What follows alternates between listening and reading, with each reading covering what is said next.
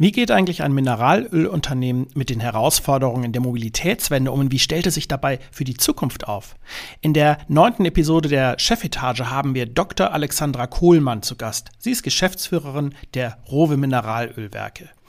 Wir reden mit ihr über internationale Lieferketten, über Generationswechsel und Unternehmensnachfolge und auch über die Fragen von Gleichstellung und Frauenförderung. Und natürlich über das ganz große Sportengagement von Rowe. Rowe engagiert sich nicht nur selber mit einem eigenen Team im Motorsport, sondern ist auch Sponsor des BVB und von Atletico Madrid.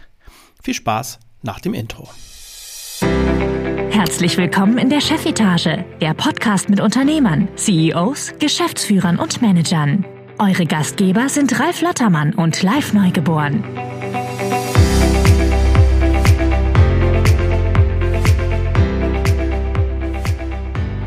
Ja, herzlich willkommen hier bei einer neuen Ausgabe der Chefetage. Ich freue mich total, dass ihr wieder mit dabei seid. Mein Name ist Live Neugeboren. Ich bin Gründer und Geschäftsführer der Agentur Magnicon und hier einer der Gastgeber. Und wie immer an meiner Seite ist natürlich Ralf Lottermann. Hallo Ralf. Hallo live, guten Tag. In der letzten Ausgabe haben wir ja mit Christian Kern gesprochen, dem ehemaligen Bundeskanzler der Republik Österreich und dem äh, früheren CEO der österreichischen Bundesbahn. Hört da unbedingt mal rein. Mega interessantes Gespräch. Die Folge ist auch ehrlich gesagt total durch die Decke gegangen. Ähm, und wir haben da ganz viel auch über Energie, über Nachhaltigkeit, über Transformation der Wirtschaft gesprochen. Und ich freue mich sehr heute über unseren Gast, weil da können wir dieses Thema schon fast fortführen. Ich begrüße ganz, ganz herzlich Dr. Alexandra Kohlmann, Geschäftsführerin der Rowe Mineralöl GmbH. Hallo Alexandra. Ja, hallo ihr beiden. Freut mich sehr. Magst du dich einfach einmal ganz kurz selber vielleicht vorstellen? Dann wissen unsere Hörerinnen und Hörer, wie du bist. Klar.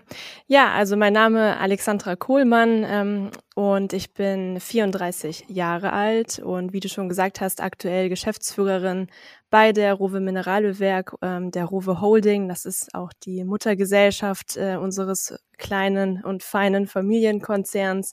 Ja, auch noch bei einigen anderen Tochterfirmen unserer Gruppe. Und ja, verheiratet, habe zwei Kinder. Das ist jetzt mal so die Kurzzusammenfassung. Ja, danke dir. Für, für unsere Hörerinnen hier in der, in der, in der Chefetage ist ja immer sehr spannend, so der Werdegang von Führungskräften und wie sie da hingekommen sind, wo sie sind und ähm, auch so ein bisschen das Umfeld.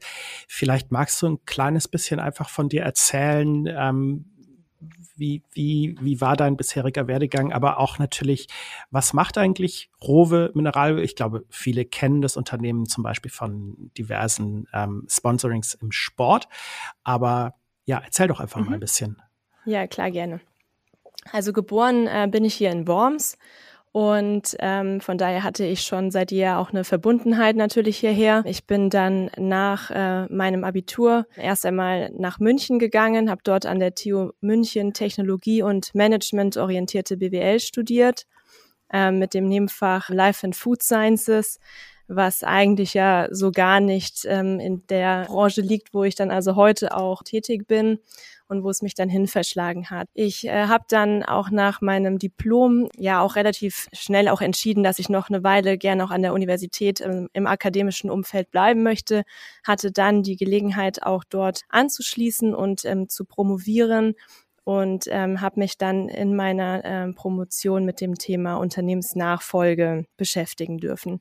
Und das habe ich abgeschlossen erfolgreich in 2016 und ja, dann äh, stand so ein bisschen die große Frage im Raum, und was jetzt?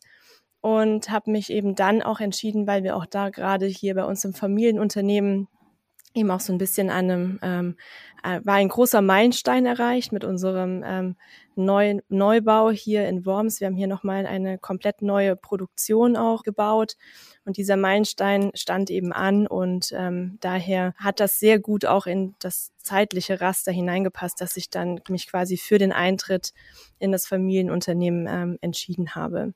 Ja, und ähm, da bin ich dann in 2016 zunächst einmal als äh, Mitglied der Geschäftsleitung eingetreten und Prokuristin bei der Rowe Mineralölwerk.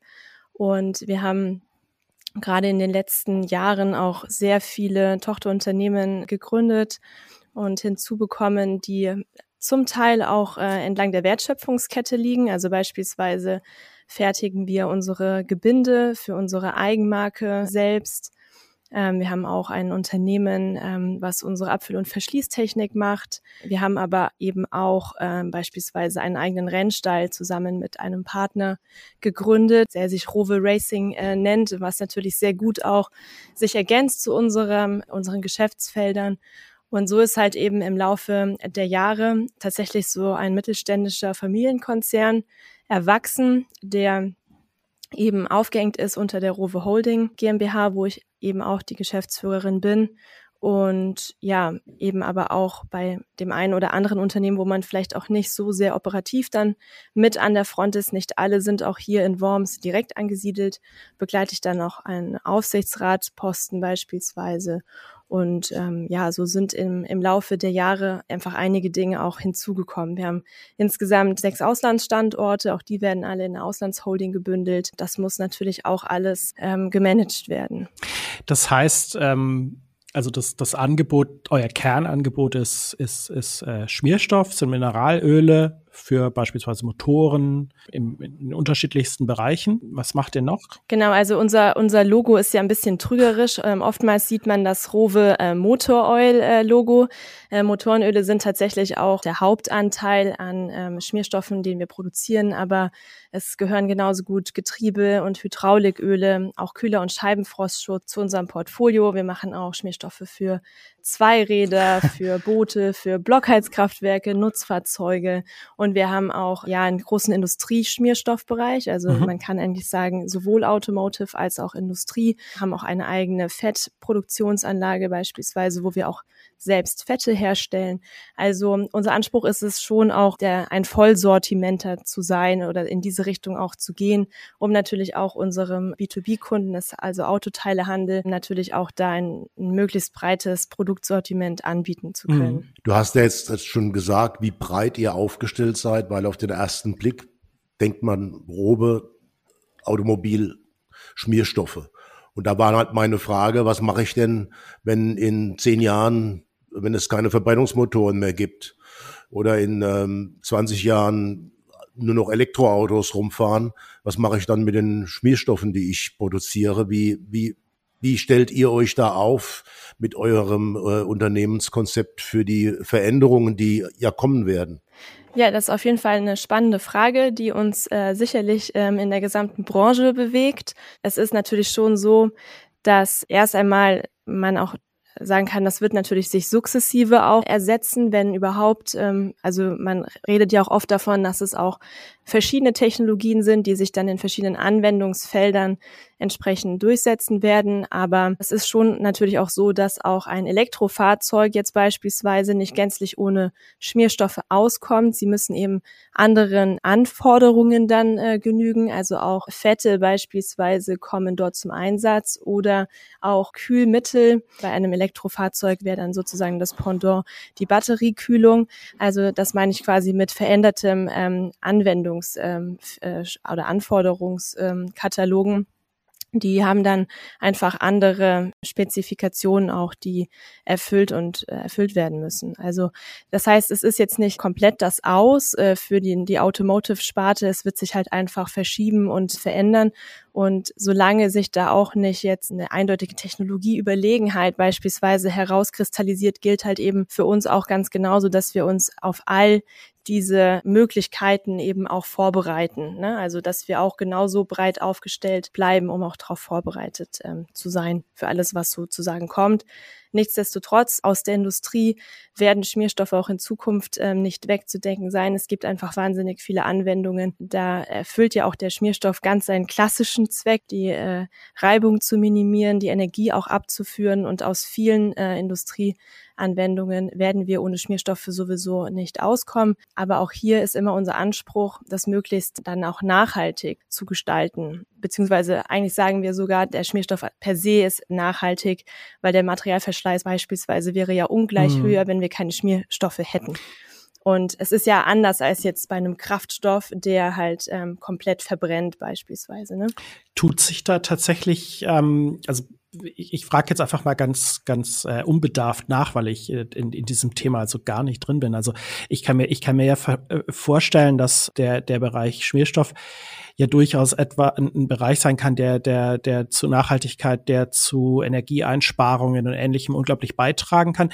Bewegt sich da in den letzten Jahren was in, in, in den Technologien, dass sich das tatsächlich nochmal noch mal verändert, verbessert, dass es da neue Ideen gibt, wie, wie, wie mit Schmierstoffen da geholfen werden kann? Ja, also gerade das Thema Fuel Efficiency ist da auch ein sehr mhm. ähm, großes, wo auch die modernen und neueren ähm, Spezifikationen der OEMs halt auch drauf abzielen. Ne? Alles auf Thema auch Emissionseinsparung natürlich am Ende. Seid ihr, seid ihr momentan mehr B2B oder ähm, ist B2C also wirklich Endkunde auch ein, auch ein, ein starker Bereich oder ist das bei euch Thema? Also natürlich ist indirekt auch immer der B2C-Kunde gemeint und äh, Thema, aber in erster Linie äh, bedienen wir natürlich B2B-Kunden. Wir haben zwar auch einen Online-Shop, äh, Rowe mhm. Friends, wo man auch als B2C-Kunde direkt bei uns bestellen kann. Und aber natürlich ist der Mechanismus schon auch so, wenn am Ende der Endkunde dann auch in einen ähm, Autoteile-Händler-Shop äh, beispielsweise geht, dann ist es natürlich schon hilfreich, wenn er die Marke schon mal kennt oder irgendwo,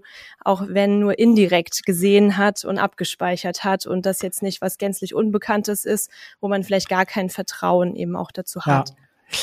Okay, ich würde ich würd ganz gerne einmal noch zum, zum Schluss, dann haben wir, glaube ich, so ein bisschen dieses, was, was, was macht dein Unternehmen, ähm, ähm, einen ganz guten Überblick für alle. Es wurde ja jetzt so ein bisschen schon angedeutet. Du hast gesagt, du bist ins Familienunternehmen eingetreten und dass Rowe eben ein Familienunternehmen ist. Das ist ja jetzt erstmal gar nicht so ersichtlich, weil du heißt Kohlmann und ähm, das Unternehmen heißt Rowe und ich glaube, gegründet wurde das Unternehmen von deinem Vater Michael Zehe. Wo kommt der Name Rowe her? Und das ist also ein reines Familienunternehmen, richtig? Ja, genau, korrekt. Also mein Vater und ich, wir leiten das Unternehmen äh, gemeinsam aktuell als äh, Geschäftsführer.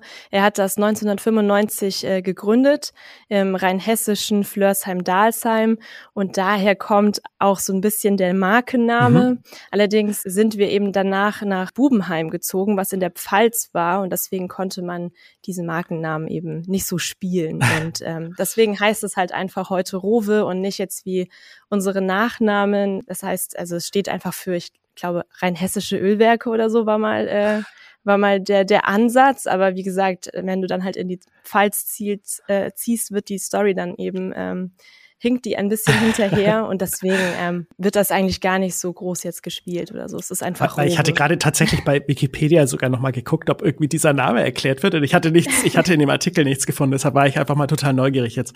Ja, ja, sehr ja. spannend. Alexander, ich habe noch eine Frage. Wir hatten das letztens mit dem Michael Kundel, den kennen wir ja alle sehr gut, äh, gesprochen. Das ganze Thema Lieferketten, Auswirkungen der äh, Corona-Krise auf die Industrie. Wie stellt sich die Industrie in diesem Wandel heute dar?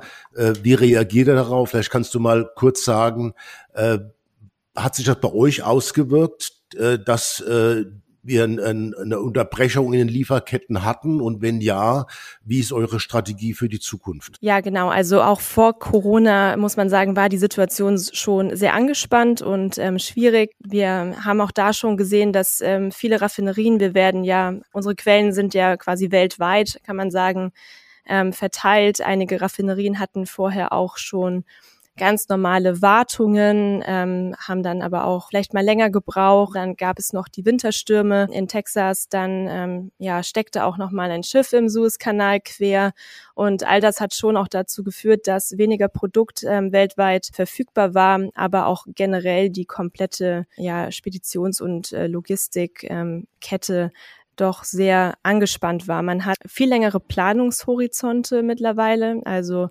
sowohl äh, bezüglich äh, der äh, Rohstoffe, die man eben einkauft, aber auch wie es exportiert wird. Ähm, also früher hatten wir vielleicht drei oder vier Tage Vorlauf. Mittlerweile müssen wir teilweise mit drei bis vier Wochen rechnen.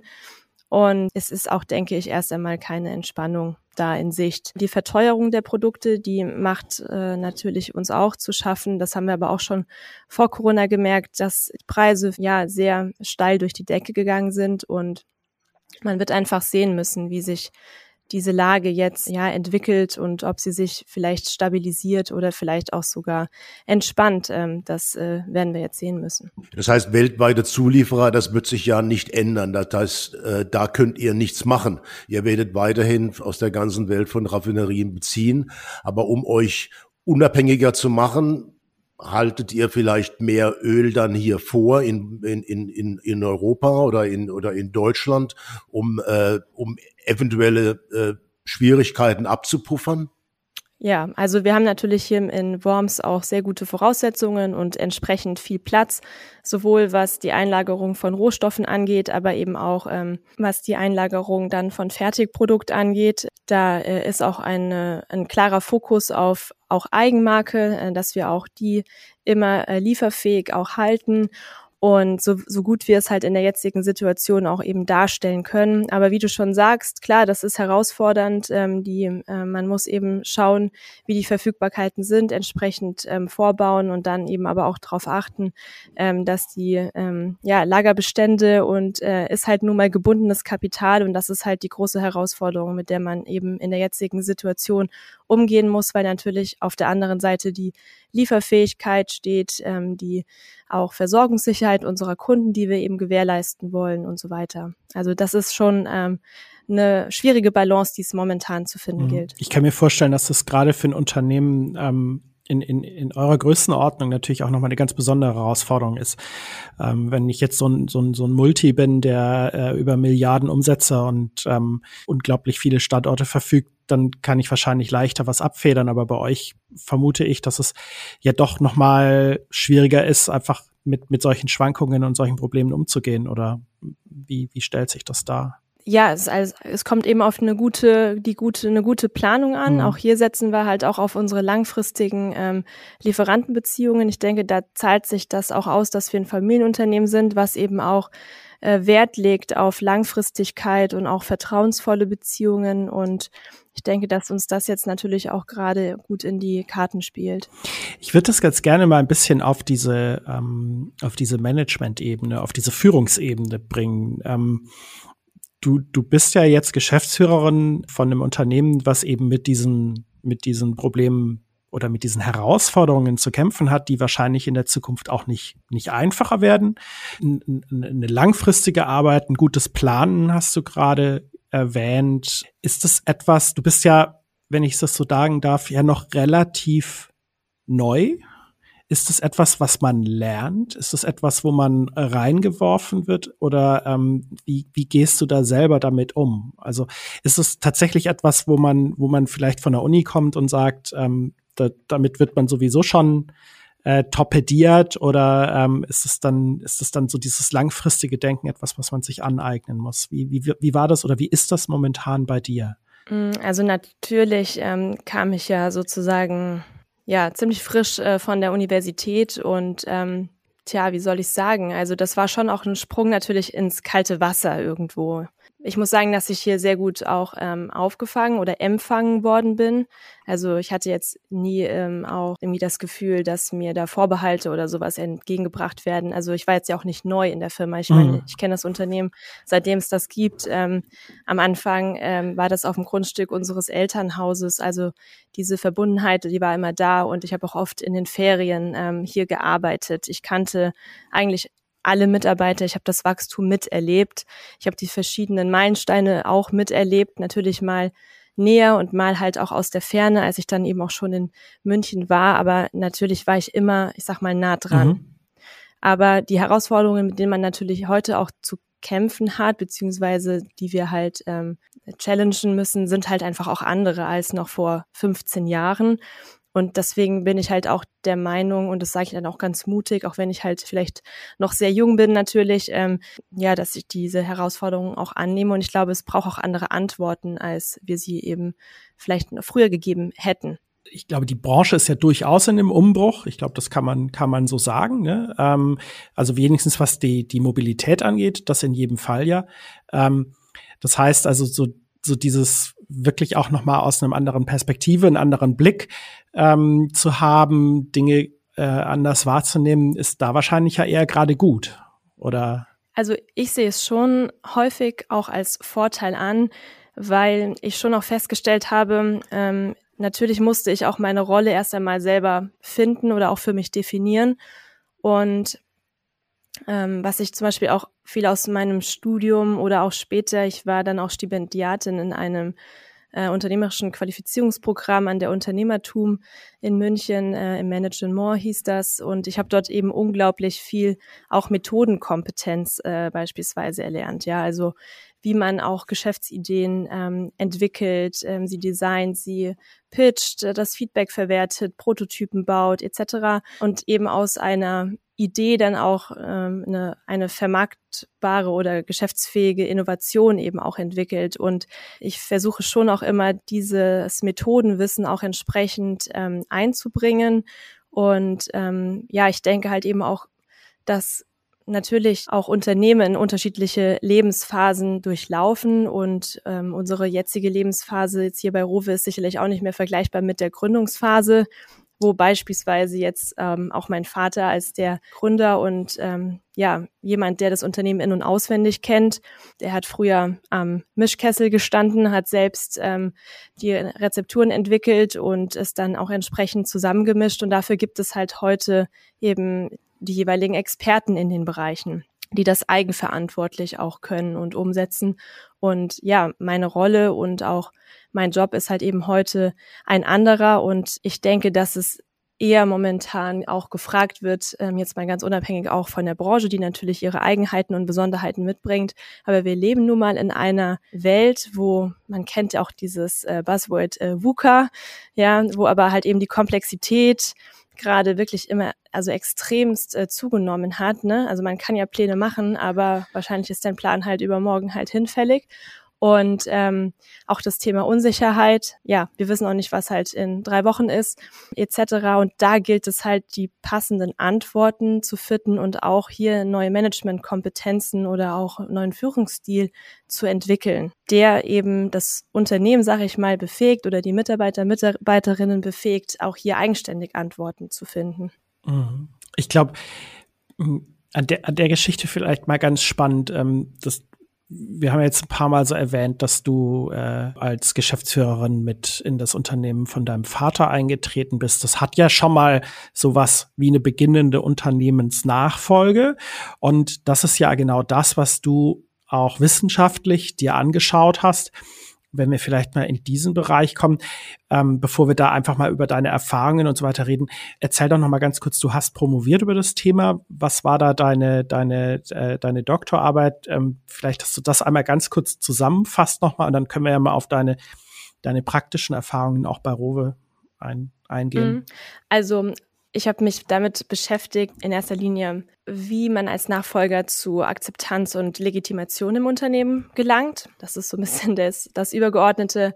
Ähm, aber auch wie Innovationen eben in Familienunternehmen, die gerade sozusagen diesen Nachfolgeprozess durchmachen, wie die gehandelt werden. Und ja, dann war noch ein, ein Methodenpapier war noch dabei, aber das ist jetzt, glaube ich, ein bisschen schwierig. Da ging es halt um die Methode, die ich äh, eingesetzt hatte. Mhm. Sehr spannend ähm, Akzeptanz, Legitimation. Ist das was, mit dem du, du dann selber ähm, auch zu tun hattest? Ähm, und, und was waren da so deine Ergebnisse auch? Ja, also ich habe das eben auch untersucht aus der Perspektive des äh, Übergebers. Also was kann der Übergeber dazu beitragen? Was kann aber auch Nachfolger, Nachfolgerin äh, selbst vielleicht auch dazu beitragen. Und ich habe eben die Perspektive der Mitarbeiter, also Mitarbeiterinnen ähm, äh, natürlich mit eingebracht, weil nur die am Ende ja auch darüber äh, entscheiden können sozusagen oder dort äußert es sich ja meistens, ob sozusagen ein Nachfolger, Nachfolgerin sich im Unternehmen etablieren kann. Äh, Im Nachhinein muss ich sagen, auch schon eine sehr wissenschaftliche Sicht natürlich auf die Dinge. Das muss einem halt äh, klar sein. Ähm, das ist ähm, halt ja auch oft so in diesen wissenschaftlichen Kontexten, dass es eben ein sehr, sehr kleiner Ausschnitt ähm, ist aus der äh, Realität. Und ein, dieser Prozess ist natürlich jetzt erstmal äh, riesig groß und auch meistens ähm, sehr lang. Und von dort, von daher kann man eigentlich immer nur sagen, es ist halt ein, ein kleiner Ausschnitt gewesen. Und ähm, ja, mich hat das Thema einfach äh, sehr interessiert und ich fand das auch äh, sehr spannend, aber es ist natürlich auch abhängig von dem ähm, ja, methodischen Framework, wo man das, wo, wo das eingebettet wird. Ähm, Und im Nachhinein äh, finde ich immer sehr spannend, darauf zurückzuschauen, auch so ein bisschen zu reflektieren, was davon auch für einen selbst ähm, sozusagen äh, passt irgendwie. Klar, also es ist sehr, ich sage immer scherzhaft, ich habe für meinen eigenen Ernstfall äh, geprobt. Ich fühle mich da sehr privilegiert, dass ich auch diese äh, Einblicke hatte und äh, klar weiß man dann so ungefähr, was sind jetzt äh, Punkte, dann, was das, damit das unglaublich gut läuft und was sind vielleicht halt Hindernisse.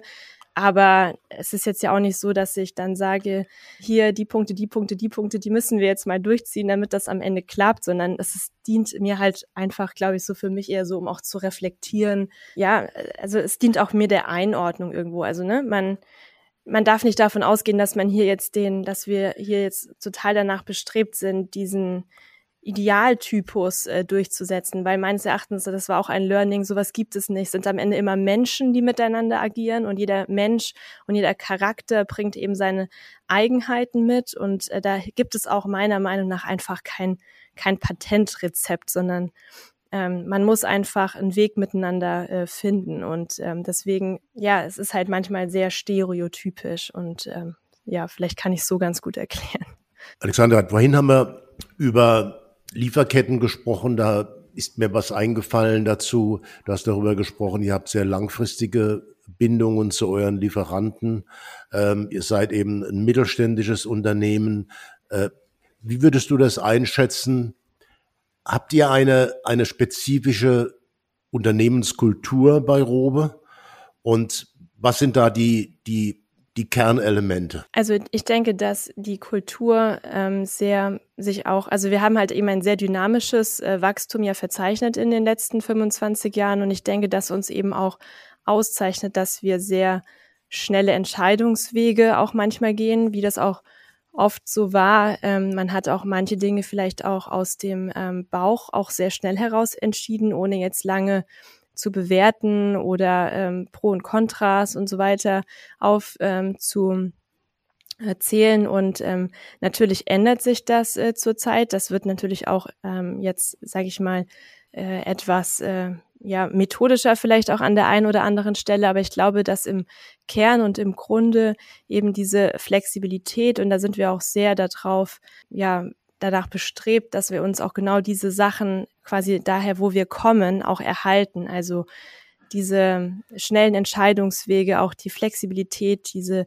Agilität, äh, um schnell auch auf Dinge eben reagieren zu können. Ne? Das, das ist auf jeden Fall was, was uns eben auszeichnet und auch dieses familiäre und dieser Zusammenhalt. Also uns war das auch sehr wichtig, als wir jetzt natürlich mit den mehr als 15 Unternehmen in der Gruppe, da wurden, musste natürlich der ein oder andere auch ähm, wechseln zum Beispiel, sind äh, viele Verwaltungsfunktionen eben in unserer Holding angesiedelt.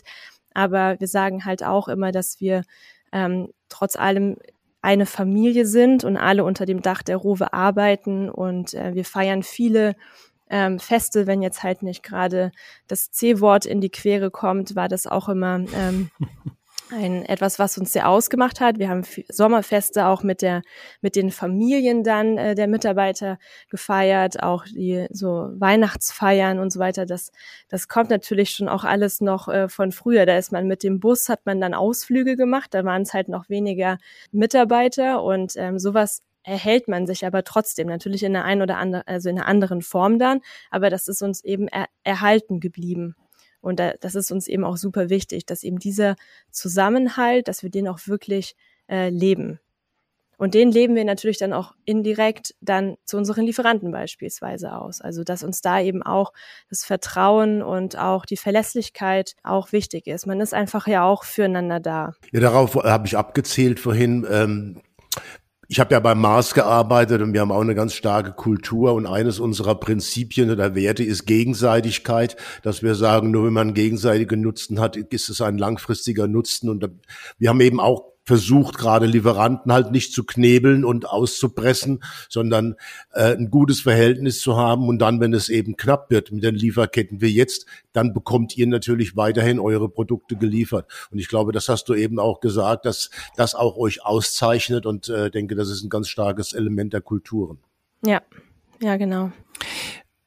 Das Unternehmenskultur finde ich ist nochmal ein ganz schönes Stichwort. Ähm äh, es gibt ja heute so viele Schlagwörter, die da äh, durch die Welt geistern von New Work äh, über ähm, die Frage, ähm, wie wie sehen heute Führungskräfte eigentlich aus? Was ist, was gibt's für Führungsstile?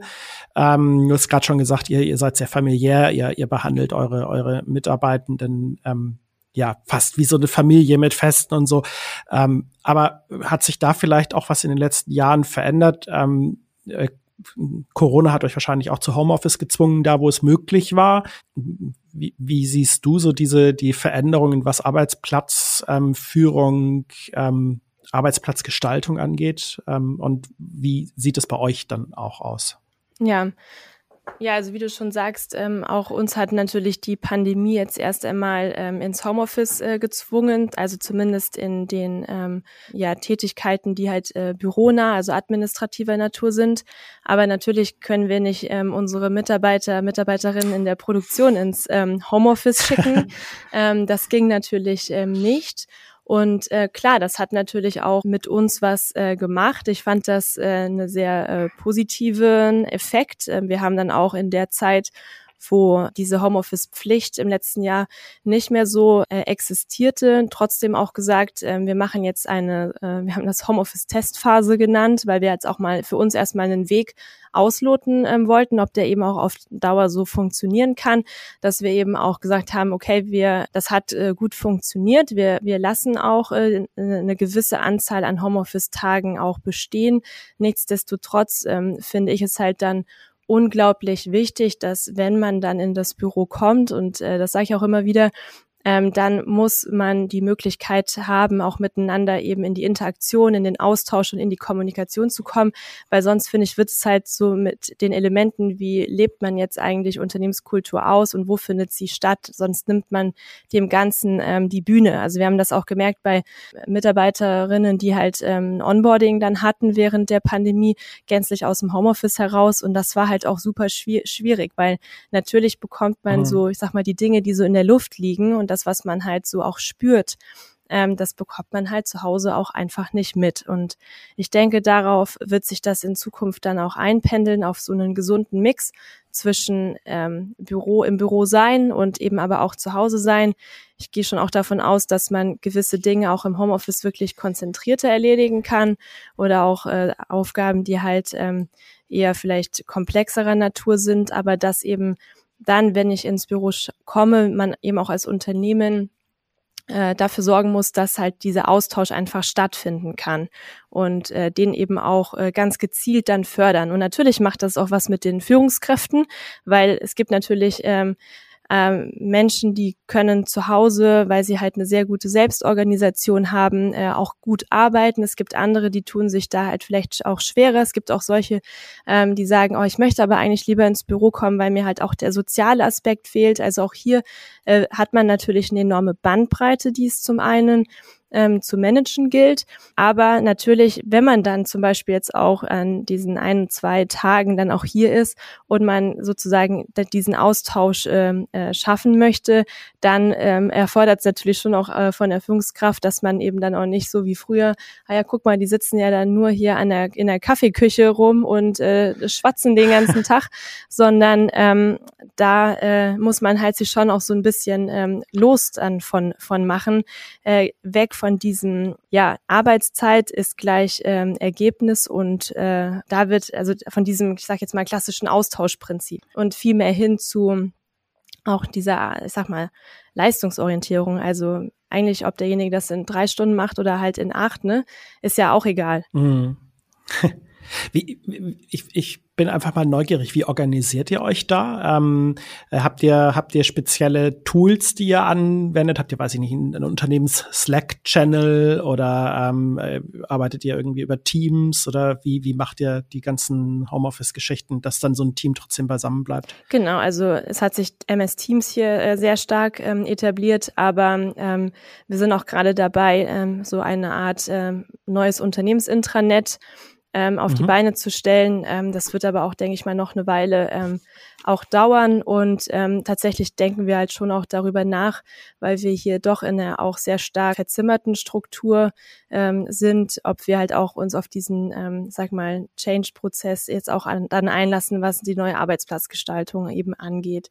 Also wir haben auch in der Vergangenheit sehr viele, also auch schon vor Corona beispielsweise sehr viele agile Teams auch ähm, gebildet wo wirklich auch mhm. interdisziplinär auch junge Nachwuchsführungskräfte zusammengekommen sind, die dann sehr konkret an, auch an einer Fragestellung zusammengearbeitet haben. Und ähm, genau für diese Projekte braucht es halt Platz und auch, äh, ich sag mal, so Sonderflächen, ähm, und äh, wir sind auch hier äh, am Konzipieren und äh, gestalten, wie wir auch halt eben diesen Anforderungen der neuen Arbeitswelt auch künftig gerecht werden können, aber auch halt immer unter der Prämisse, dass wir halt ein produzierender Betrieb sind und natürlich auch hier Produktion und Verwaltung schon auch noch miteinander ähm, verzahnt sein äh, müssen, auch kulturell natürlich. Finde ich, finde ich gerade total spannend. Äh, Ralf, ähm, wenn wir uns erinnern, das Gespräch mit Wolfgang Grupp Junior, ähm, an alle da draußen unbedingt mal reinklicken, da hatten wir ja auch ähm, gehört, dass es bei Trigema sehr, sehr starke ähm, äh, so, so, so Großflächenbüros gibt, dass, dass es eben nicht der Fall ist, dass jeder irgendwie in seinem eigenen Zimmer hockt. Aber gleichzeitig bei Trigema gesagt wird, Homeoffice, wenn möglich eher nicht, weil wir wollen diesen, diesen sozialen Austausch eben haben. Ähm, äh, das heißt also, ihr geht auch Richtung Richtung Groß, Großraumbüro jetzt oder ähm, wie darf man das verstehen? Also habt ihr da irgendwie richtig Umbaumaßnahmen oder? Ich finde, Großraumbüro hat immer so einen negativen Touch, weil wenn ich irgendwie an Großraumbüro denke, dann denke ich unmittelbar an Lärm und nicht ungestört arbeiten können.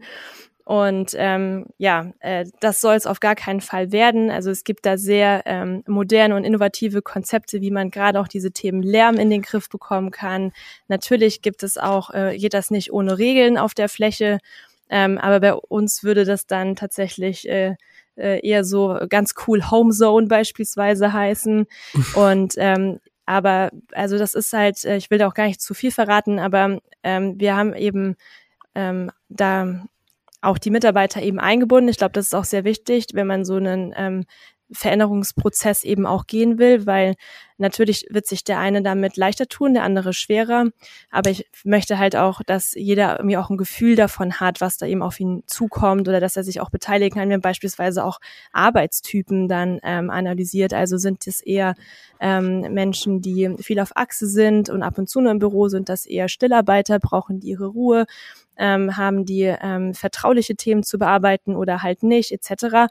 Und das sind alles so Fragen, die wir uns erst einmal ganz sorgfältig anschauen und analysieren, um dann halt auch wirklich ein passgenaues Konzept dafür zu entwickeln und ähm, keiner soll da irgendwie hinten runterfallen. Ne?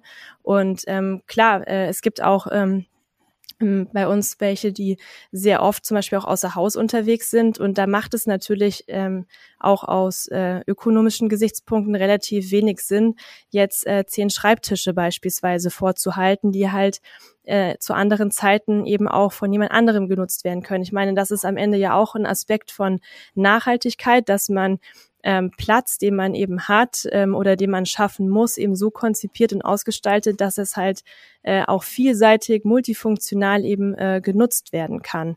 Und ähm, gerade in Städten ist das natürlich noch mal jetzt äh, krasser als jetzt, sage ich mal, hier noch im eher ländlichen Raum.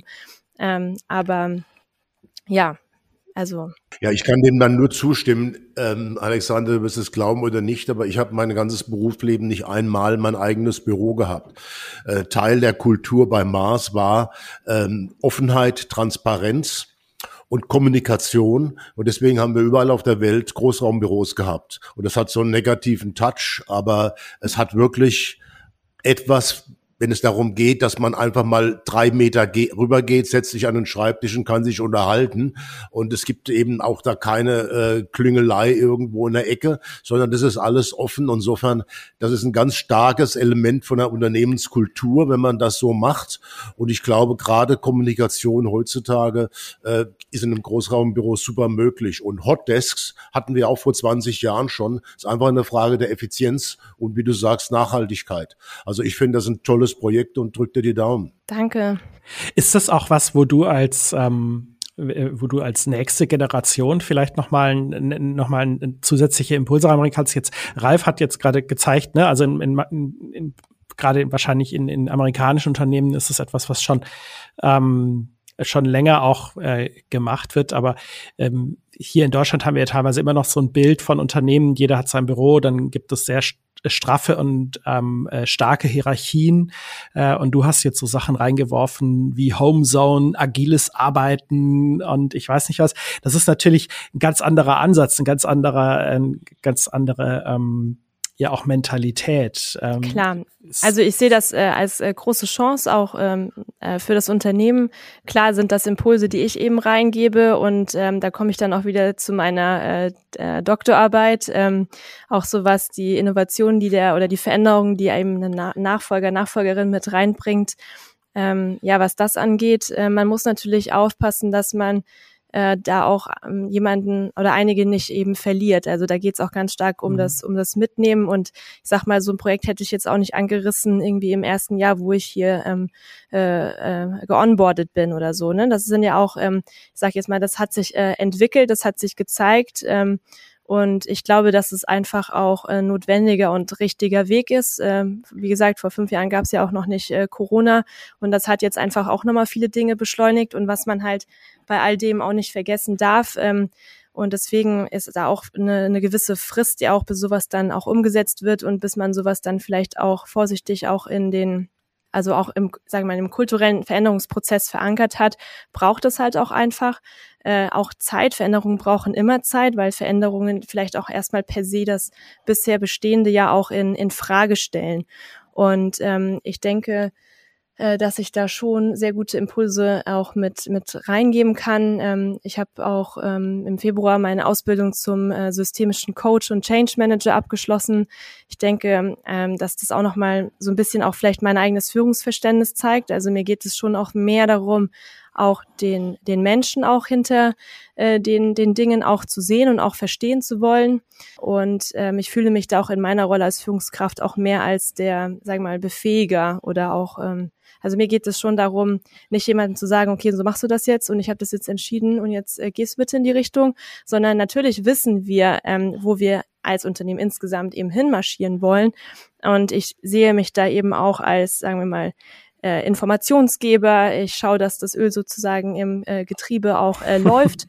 Aber im Zweifel frage ich dann auch mal, okay, also jetzt kennen wir die Rahmenbedingungen und wie wollen wir das denn jetzt äh, lösen zusammen? Oder was ist denn euer Vorschlag so? Oder äh, bis hin zu, naja, die können selber eigentlich auch ihre Entscheidungen eigenverantwortlich im Prinzip ja treffen. Also das ist ja schon der Wunsch. Ich werde, und das weiß ich natürlich auch ganz genau, nicht derjenige sein, der sich ähm, als die Expertin auf all unseren doch sehr diversen Geschäftsfeldern äh, tummeln kann. Da müsste ich eben von Wasser über Gebindeproduktion und Schmierstoffe sozusagen alles wissen und können. Und deswegen ist meine Rolle einfach auch eine andere, äh, die heute gebraucht wird und die notwendig ist. Wo du, wo du Rolle sagst, ähm, ich, ich würde gerne ein Thema ansprechen, was, was mir auch sehr am Herzen liegt. Ähm, wir haben, wir sind jetzt in der, wenn ich richtig rechne, neunten Ausgabe mit dir, der Chefetage. Und du bist die erste Frau, die wir zu Gast haben.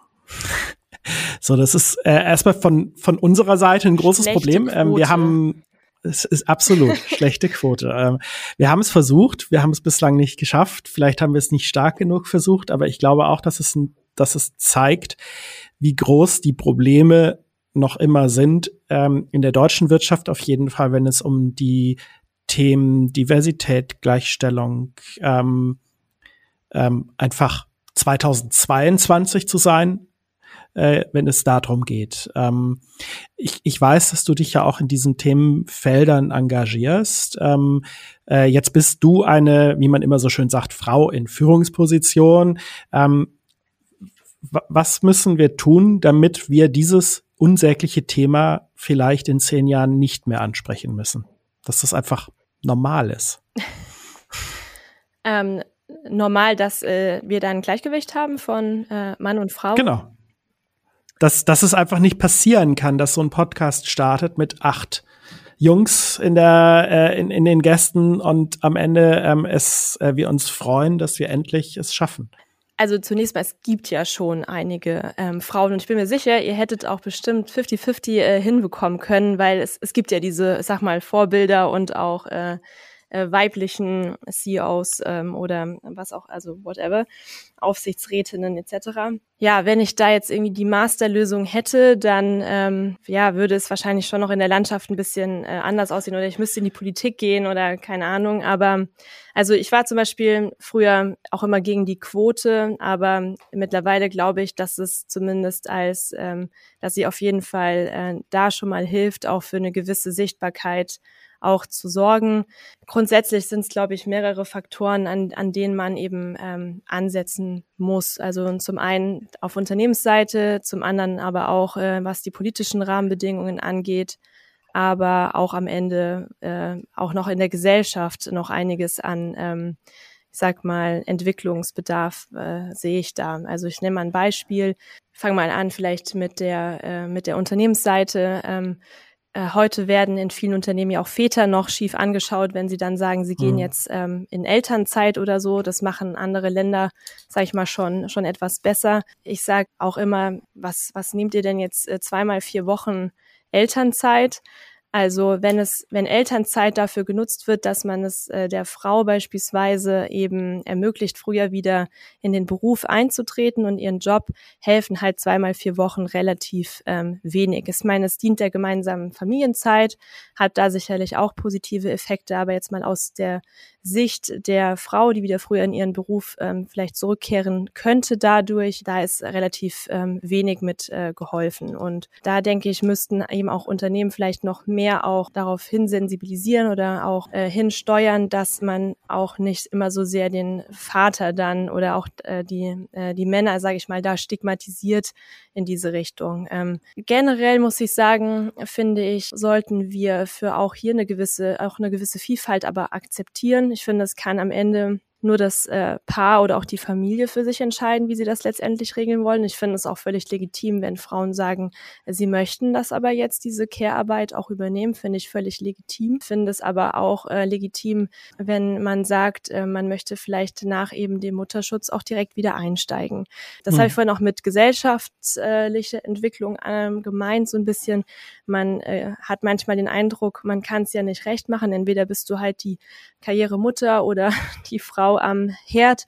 Und äh, da würde ich mir manchmal schon noch ein bisschen mehr Toleranz ähm, auch wünschen, also für die Vielfalt von Lebens- und ähm, Familienkonzepte. Und ich denke, dafür sollten auch die politischen Rahmenbedingungen ähm, geschafft werden. Denn viele, die vielleicht früher in den Beruf oder so zurückkehren wollen, die können es manchmal auch gar nicht, weil zum Beispiel Themen wie die Kinderbetreuung einfach nicht flächendeckend ähm, gewährleistet sind oder man teilweise auch gerade im städtischen Umfeld so viel Geld dann auch für eine private Kinderbetreuung oder so ausgeben muss, wo man sich dann auch wirklich fragen muss, ähm, was, was bleibt dann unterm Strich? Und das sind Dinge, die man, finde ich, echt beheben müsste, um halt gerade dieser Individualität ähm, da auch äh, entsprechend gerecht zu werden. Also ich denke, dass sich schon auch in der Gesellschaft viel dann tun wird. Ähm, ich meine, meine Kinder, die lernen natürlich auch das schon mal anders kennen und das wird auch für mhm. unsere Kinder sicherlich normaler werden, dass halt eben auch die Mama arbeiten geht. Also da, das wird sich ja zwangsläufig in diese Richtung ähm, entwickeln. Von daher habe ich da schon auch ähm, gute Hoffnung und ja, äh, was halt jetzt so generell Frauen in Führungspositionen angeht, ich denke, ähm, Vorbilder schaffen und denen eine gewisse Sichtbarkeit geben ähm, und ähm, ja, damit man auch den, damit viele junge Frauen und Mädchen eben auch den Mut haben, dann auch genau sich diese Dinge zuzutrauen, auch vielleicht diese Schritte zu gehen, auch in die Selbstständigkeit zu gehen. Ich ähm, engagiere mich jetzt auch als ähm, äh, im Netzwerk ähm, Unternehmerfrauen, da bin ich Vorbildunternehmerin. Diese Initiative zielt genau daran, dass man auch an Schulen oder Hochschulen, Universitäten eben auch äh, über das Berufsbild Unternehmerin beispielsweise ähm, aufklärt. Es bringt ja auch eine gewisse Flexibilität etc. Ähm, mit sich.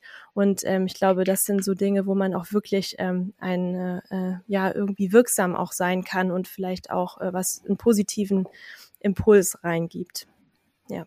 Mhm. Also wir nehmen die Herausforderung auf jeden Fall an, dass wir uns da verbessern müssen äh, und noch auch noch weitere Unternehmerinnen in den Podcast kriegen.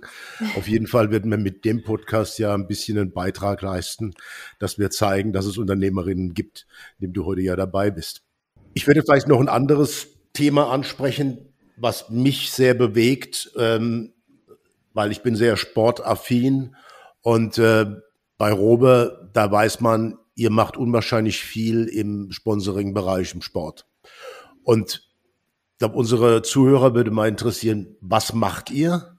Und mich als ja, ehemaligen Manager oder Unternehmer, mich würde interessieren, was versprecht ihr euch davon? Und äh, ist das mehr ein Hobby oder ist da tatsächlich ähm, eine betriebswirtschaftliche Strategie dahinter? Weil ihr, ihr habt ja keine richtig bekannten Marken. Ihr seid ja im Wesentlichen äh, B2B äh, tätig. Also vielleicht kannst du mal kurz sagen, was ihr macht und warum. Ja, ich denke, du ziehst jetzt auf unsere Sponsorings gerade im Bereich ähm, Fußball und Rennsport ab. Richtig? Genau. Ja. Genau, also wir sind, ähm, äh, also was jetzt Rennsport angeht, ähm, das ist tatsächlich eher auch so eine ähm, gewachsene Geschichte. Also wir sind schon unglaublich lange im äh, Rennsport ähm, aktiv. Tatsächlich hat das auch angefangen ähm, damit, dass wir, ähm, wir waren immer früher viel Kart fahren. Ähm, irgendwann ist auch mein Dad äh, als Rennfahrer ähm, tatsächlich selber auch am Nürburgring ähm, gefahren und wir haben dann eben ähm, am Anfang waren wir tatsächlich immer Sponsor, reiner Sponsor auf äh, bei Rennsportteams ähm, und wir haben aber dann ähm, mit unserem jetzigen äh, Teamchef der Motorsport Competence Group jemanden gefunden, mit dem wir dann tatsächlich auch ein eigenes Unternehmen aufgegleist haben. Und äh, dieses Team operiert jetzt eigentlich in ähm, ja immer als Team Rover Racing und wir machen dort äh, professionellen GT3 -Sport, ähm, sind dort auch werksunterstütztes äh, Team, ähm, haben auch mit haben angefangen mit ähm, mit Mercedes, ähm, waren dann mit Porsche und mittlerweile auch mit äh, mit sind mittlerweile mit BMW ähm, dort eng äh, liiert und haben dort schon viele Erfolge feiern dürfen, ähm, noch mit dem äh, M6, der jetzt ja in sozusagen in den Ruhestand geschickt wurde und von dem neuen M4 äh, GT3 abgelöst ähm, wurde. Wir haben dort 24 Stunden in Spa, 24 Stunden Nürburgring gewonnen. Und ähm, ja, das, das macht eben riesig äh, Spaß und äh, zeigt auch, dass dieses Engagement einfach mehr als nur ein reines ähm, Sponsoring ist, weil eben wir quasi äh, selber damit ähm, auch, also uns selbst ja richtig als äh, Gesellschafter auch äh, äh, engagieren. Und ähm, wir sagen auch immer, ähm, natürlich mh, hm, gibt es nichts naheliegenderes. Deswegen sind viele Renn äh, sind viele Ölmarken ja auch äh, zu sehen im Rennsport, äh, auch in Richtung Formel 1 etc. Ähm, aber äh, bei uns macht es halt eben wirklich den Unterschied, dass wir das gemeinsam, diesen Rennstall mit, ein, mit unserem Partner äh, betreiben. Und ähm, Genau, wir sagen immer, das ist auch unser fahrendes äh, Labor, also auch äh, sehr äh, wichtig auch für uns äh, das Thema Langstrecke. Also man sagt eben auch, dass die äh, Belastung, die man zum Beispiel auf einem Kilometer ähm, Nordschleife fährt, das kriegt man eben auch auf keinem äh, Prüfstand hin. Also wir entwickeln dort auch unsere Produkte weiter sieht man ja auch ähm, an unserer, ähm, bei unserem Produktportfolio. Wir haben auch für den äh, Bereich Racing eben eigene ähm, Motoren und äh, Getriebeöle. Und ähm, genau, das ist halt wirklich eine, ich sag mal, für uns sehr wichtige und sehr ernste Angelegenheit, die weit über jetzt mal äh, die Marke äh, bekannt machen hinausgeht und natürlich auch für eine gewisse Glaubwürdigkeit und Authentizität ähm, sorgt, denn unsere Produkte sind ja im Einsatz. Genau, und das äh, zweite Thema ist eben dieses äh, Sportsponsoring. Ähm, wir sind dort seit ähm, einigen Jahren mit dem ähm, BVB äh, als Champion-Partner ähm, verbunden und ähm, jetzt seit ähm, ja, einiger Zeit auch mit Atletico Madrid, also einem doch eher international geprägteren Club äh, der La Liga und ja, warum machen wir das? Das äh, hängt natürlich auch mit dem Ziel zusammen, unsere Eigenmarke eben weiter bekannt zu machen, die weiter auszubauen und zu stärken. Und ähm, ja, da gibt es natürlich jetzt äh, kein, ähm, kein Sport äh, mit einer ja, größeren ähm, ja, Erreichbarkeit und ähm, als jetzt eben auch Fußball. Und da wären wir wieder bei dem Thema, was wir am Anfang an hatten. Es ist jetzt äh, B2B oder B2C, was wir eigentlich machen. Und klar, wenn ein ähm, B2C-Kunde äh, eben dieses Logo schon einmal gesehen hat äh, im Stadion oder eben im Fernsehen, dann hat das natürlich schon auch äh, vielleicht abgespeichert und dann eben auch Wirkung, wenn er dann in den Laden geht oder im Internet eine Recherche betreibt und so weiter. Aber auch für verschiedene Events oder auch andere Aktivierungsmaßnahmen ist das natürlich ein super geeignetes ähm, Medium. Ich, ich glaube tatsächlich, es funktioniert insofern. Ich habe ähm, kleine Anekdote. Ich habe äh, vor zwei Tagen einem Freelancer von uns das erzählt, dass wir das heute mit dir aufnehmen. Da hat er nochmal nachgefragt, Rowe, und dann kam sofort, ach, die kenne ich von der Bandenwerbung. Ähm, also ja, es ja. scheint scheint scheint sich tatsächlich in, in die in die Köpfe reinzubringen. Ich ich persönlich, ich bin ja, ich glaube, das habe ich mit Ralf gemeinsam. Wir, wir sind beide riesen Autofans. Also ich finde dieses dieses äh, dieses Racing-Team natürlich unglaublich spannend. Ähm, fährst du auch selber? Oder bist du schon selber mal gefahren mit den Dingern? Ja, ich bin schon mal äh, gefahren und habe auch schon mal eine Runde gedreht. Allerdings muss man halt schon auch sagen, da ist halt nichts wie in einem normalen Auto. Das ist schon erklärungsbedürftig. Aber ja, ich bin damit schon mal äh, gefahren. Das ist äh, sehr, sehr spannend ich glaube, sowohl Ralfs als auch mein Neid ist dir gerade absolut sicher. Und ich fahre auch tatsächlich das lieber selbst, als mitzufahren. Das ist nämlich ganz schlimm. Ja. Ja, mitfahren stelle ich mir ganz schrecklich vor. Also mir wird, mir wird schon auf einem, auf einem Boot sehr schnell schlecht. Ähm, und auch also am Beifahrersitz beim normalen Fahren. Also das ist wahrscheinlich dann, nicht gut. Äh, dann keine Taxifahrt. nee, nee, besser nicht. Bist, hast du mal eine Taxifahrt mitgemacht, Ralf, im, im, im Rennsport irgendwo? Nein, also das Einzige, was ich mal gemacht habe, ich habe mal ähm, gegen den Formel 1 äh, Fahrer äh, ein Go-Kart-Rennen gemacht. Und ich glaube, es hat zehn Minuten gedauert, dann hat er mich zum, oder fünf Minuten hat er mich zum ersten Mal umrundet. Also äh, ich bin nicht, glaube ich, der große Rennfahrer. Ja. Alexandra, das ist ähm, sehr spannend. Ich, ich finde diese, dieses diese, diese verschiedenen Themen, die wir heute angesprochen haben, von was macht eigentlich ein Mineralwerk äh, in diesem Umbruch über, wie geht man mit äh, neuen Unternehmenskulturen um, ähm, mega interessant. Ähm, wir, wir kommen trotzdem langsam zum Ende und ich würde deshalb gerne in unsere Schnellfragen einsteigen, die wir am Ende immer machen. Mhm und wir waren jetzt gerade bei Autos, deshalb fange ich damit direkt mal an. Ähm, was war dein erstes Auto? Äh, ein Alfa Romeo. Und was ist, was ist so dein Traumwagen, wenn du jetzt noch mal so richtig ähm, ganz frei dir was aussuchen könntest? Oh, ein Defender. Den habe ich mehr, selber mal gefahren. Also aber meinem, einen alten, ähm, ne? Also nicht so ja, neuen, ja, klar. sondern schon so einen alten. Du meinst einen echten? Genau, richtig. ich habe ich hab das Ding mal gefahren in meinem wahrscheinlich ähm, ungewöhnlichsten Studentenjob ever. Ich habe ähm, als Heißluftballonverfolger gejobbt und bin einem Heißluftballon hinterhergefahren und den dann wieder einzusammeln. Und da hatten wir so einen großen Defender und dann einmal Sperrdifferential rein, andere Übersetzung und voll mit dem Anhänger übers Feld. Ja, das war Stell schon nett. ich mir sehr cool vor. mein erstes ähm, Auto war ein Fiat 850. Das wäre heute ein schöner Oldtimer. Ähm, aber damals war ich ganz stolz. Und ich bekomme in zwei Wochen ein neues Auto. Das kennst du vielleicht, in der BMW Isetta. Oh, sehr schön. Vielleicht kannst du mich da mal in Worms mit rumbrettern sehen bald. ich halte die Augen äh, offen. Was ist dir lieber? Ein Tag in der Rennstrecke? Ein Spiel im Stadion von BVB oder Atletico Madrid oder was auch immer? Ähm, oder in ein wunderschönes Konzert in einem großen Opernhaus zu gehen? Mm, hm.